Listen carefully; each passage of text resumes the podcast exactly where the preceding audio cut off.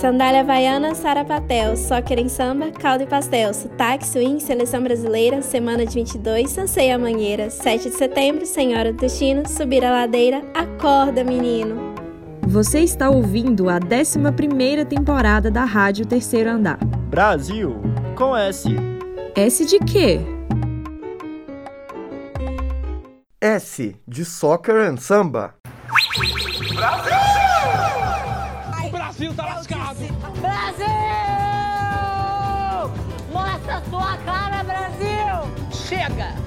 Chega de corrupção! Muda, Brasil! Estamos cansados! Quando você ouve o nome Brasil, o que vem à sua cabeça? Se quisermos a resposta dessa pergunta em dados, o Google Trends plataforma que mensura o volume de buscas na internet por determinado assunto, nos dá um veredito: Brasil é futebol. Dentre os 10 assuntos relacionados mais pesquisados com o nome do nosso país, metade são temas que remetem ao esporte, como Copa do Mundo, Seleção Brasileira, entre outros. Partindo de uma visão mais globalizada, você também pode encontrar uma imagem do Brasil muito caracterizada pelo carnaval, é só você analisar a construção de ícones fixados na cultura pop, como Zé Carioca e Carmen Miranda, que impulsionaram a construção de estereótipos voltados para uma unidade cultural centralizada na festa e no samba. Mas será que nosso país se resume a essas imagens? A internet diz que não. Em maio de 2019, a frase This represents Brazil more than soccer and samba, que traduzida, significa Isso representa mais o Brasil do que futebol e samba, viralizou em todos os cantos da internet brasileira. E o intuito disso era destacar verdadeiros símbolos nacionais quando o assunto é nos representar para além da imagem que nos é imposta. Cachorro caramelo, cadeira de bar, cantar evidências no karaokê. Isso são só alguns dos milhões de símbolos essenciais do nosso imaginário social citados pelos internautas no país. Mas se tem algo que definitivamente nos conecta enquanto brasileiros, esse algo é o humor, e mais especificamente a produção e o consumo de memes. Mesmo diante de tantos obstáculos e turbulências políticas, nós brasileiros conseguimos transformar algo desastroso em um alívio cômico para que esse acúmulo de problemas se torne algo mais suportável. Nas palavras do incrível humorista Paulo Gustavo, rir é um ato de resistência. E, de certa forma, seria difícil demais imaginar a nossa realidade sem pensar em um ou outro meme que esteve conosco em um momento de descontração ou escape. E é exatamente sobre isso que se tratará este episódio. Hoje eu, Luca, e eu, Henrique, iremos explorar o meme enquanto parte essencial da identidade brasileira.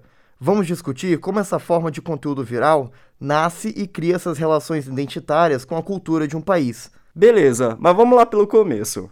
O que significa a palavra meme? Quem é ela? Irineu, você não sabe nem eu. O termo meme nasceu em 1976 no livro O Gênio Egoísta, pelo escritor britânico Richard Dawkins. Em sua obra, Dawkins define o meme como a menor unidade cultural que consegue viralizar. Quem explica melhor pra gente a origem dessa palavra é Nathaniel Gomes, pós-doutor em língua portuguesa e linguística pela Universidade Estadual do Mato Grosso do Sul. Meme vem, tem, tem várias explicações para meme, mas a mais corrente é que vai estabelecer que o meme vem de mimesis ou mimeses, uma forma de representação. E aí, curiosamente, o meme acabou ganhando um ar mais humorístico por causa da internet nos últimos tempos, mas no sentido primário, no sentido é, aristotélico da antiguidade, etc., é como representação, a representação da realidade. Para algo ser considerado um meme, portanto, é indispensável que ele tenha porte dessa essência viral, um conteúdo que seja facilmente dissipável. Nathaniel contou também para a Rádio Terceiro Andar como ocorre esse processo de viralização do meme. O conceito mais moderno do meme vai trabalhar em parte com o que o Richard Dawkins fala sobre é, essa coisa da multiplicação, dessa capacidade. E, e, esse meme virtual, ele tem essa pegada, ele tem essa abordagem desse sentido de se multiplicar como se fosse um ser vivo, uma capacidade de reprodução imensa. Então, nesse sentido, Goku, o que, que você vai perceber? Esses memes que pegam personagens já consagrados, como da, o William Wonka, da Fantástica Fábrica de Chocolate, Chapolin, e Batman e alguns que são consagrados pela cultura popular, eles tendem, é uma tendência a usar o humor em cima disso, que é uma coisa muito forte na nossa cultura, na cultura latino-americana, de modo especial, a coisa do humor. Então, esses têm uma possibilidade maior de viralizar, ou seja, de se multiplicar, de serem replicados, etc. Essa é uma das características. Óbvio que não é só isso, mas o principal é esse aspecto do humor a partir de elementos que já são comuns na nossa cultura e são facilmente identificados. Por mais que a viralização seja algo que acontece desde os primórdios da humanidade, o meme só foi reconhecido como um fenômeno social quando os meios de comunicação se tornaram mais acessíveis e as ferramentas de consumo e produção ganharam mais força com a internet, o que deu outro significado ao que nós entendemos como meme hoje em dia. Essa nova dinâmica de viralização influencia muito o impacto que o meme pode ter, como aponta Nathaniel. Mas, com relação aos memes, de ter algum impacto, eu acho que não, porque tem a ver com o que a gente começou a conversar. É aquela coisa que o tempo de vida do meme geralmente é muito curto, é muito situacional, é como aquilo que a gente chama de humor de situação. Então, eu acho que o meme é por aí. Para dar um exemplo, né, o personagem dos quadrinhos, aí não é meme, é o Zé Carioca, que é um personagem que foi muito adaptado para o Brasil, a editora Abril, algumas editoras pegavam histórias do Pato Donald, desenhavam por cima, porque não tinha material, então tinha que adequar, e nem sempre fazia o sentido desejado. É, o personagem lá do Zé Carioca, ele é, tinha dívidas, morava na Vila Churupita, e aí essa coisa de retratar uma sociedade com pobreza, favela, desigualdade, dívida, é, futebol, é, mulheres bonitas e etc., é, a ditadura não via com bons olhos. Então, eu acho que ali, por ser impresso, por correr é, o país e não uma coisa tão diluída como você tem hoje na internet, com o meme, não com outras fórmulas, eu acho que o impacto não é tão grande quanto o que você tinha naquela época, que um quadrinho da Disney vendia fácil 200 mil exemplares, às vezes muito mais do que isso, população menor, então o impacto é bastante forte. Enquanto forma de comunicação, o meme pode abrir muitas brechas para que o brasileiro expresse seus traços culturais a cada momento que o produz ou compartilha.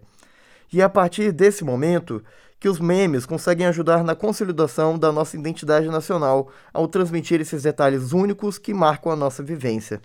Que os memes nacionais, eles têm algumas características, os nossos, é diferente, por exemplo, de um meme europeu que tem uma outra forma de humor, que não é melhor nem pior, é outra forma de humor.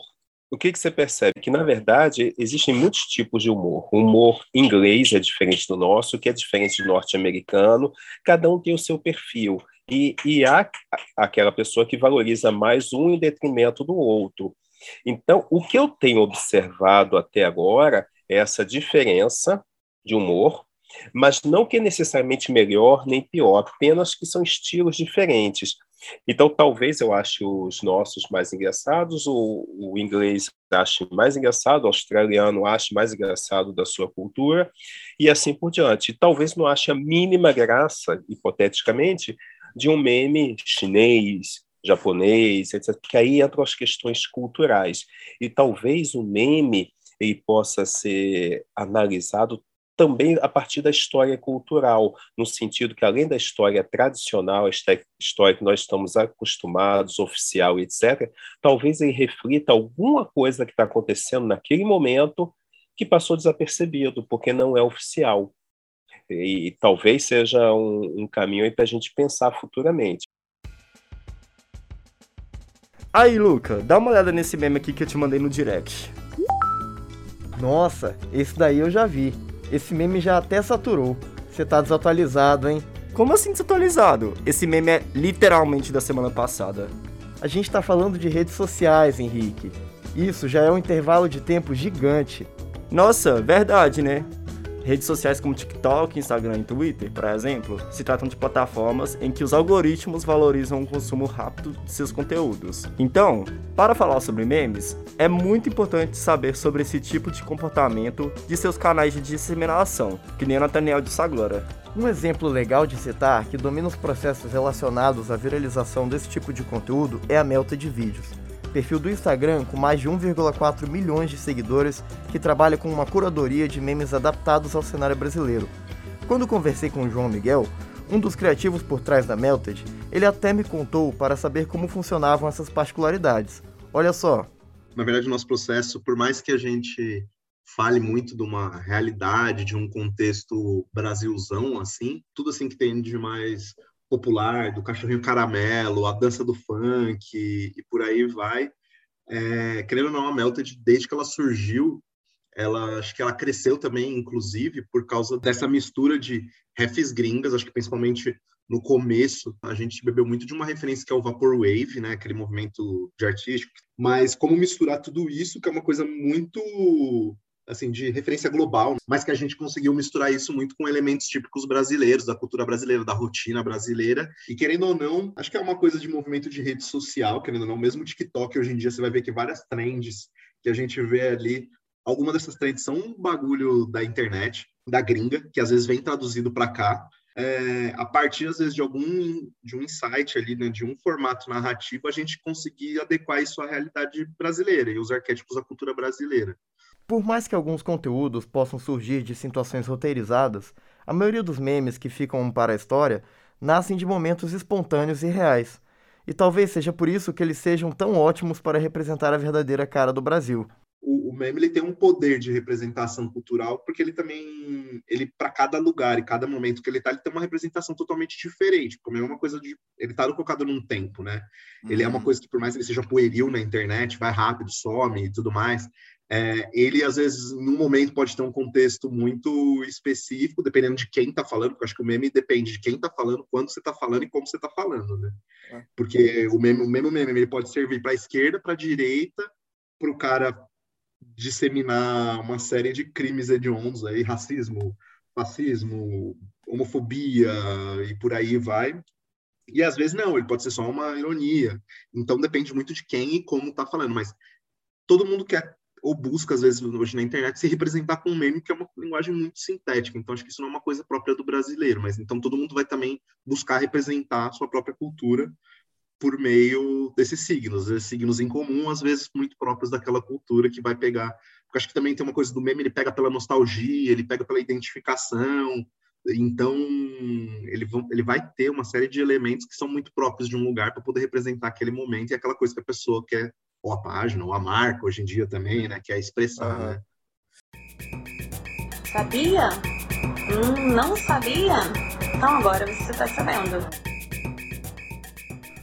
Depois de toda essa aula que tivemos com as participações deste episódio, ficou claro para todos nós que o meme serve como um ótimo objeto de estudo que reflete a maneira com que lidamos com a realidade brasileira, na maioria das vezes, com muito humor e autenticidade.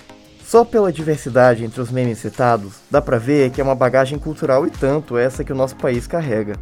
Essa temporada serviu para mostrar que o que nos representa não é apenas aquilo que está exposto às vitrines do exterior, mas sim cada detalhe que torna nossa experiência única enquanto cidadãos aqui. Afinal, não é como elementos como o samba e o futebol não fossem marcantes para o país.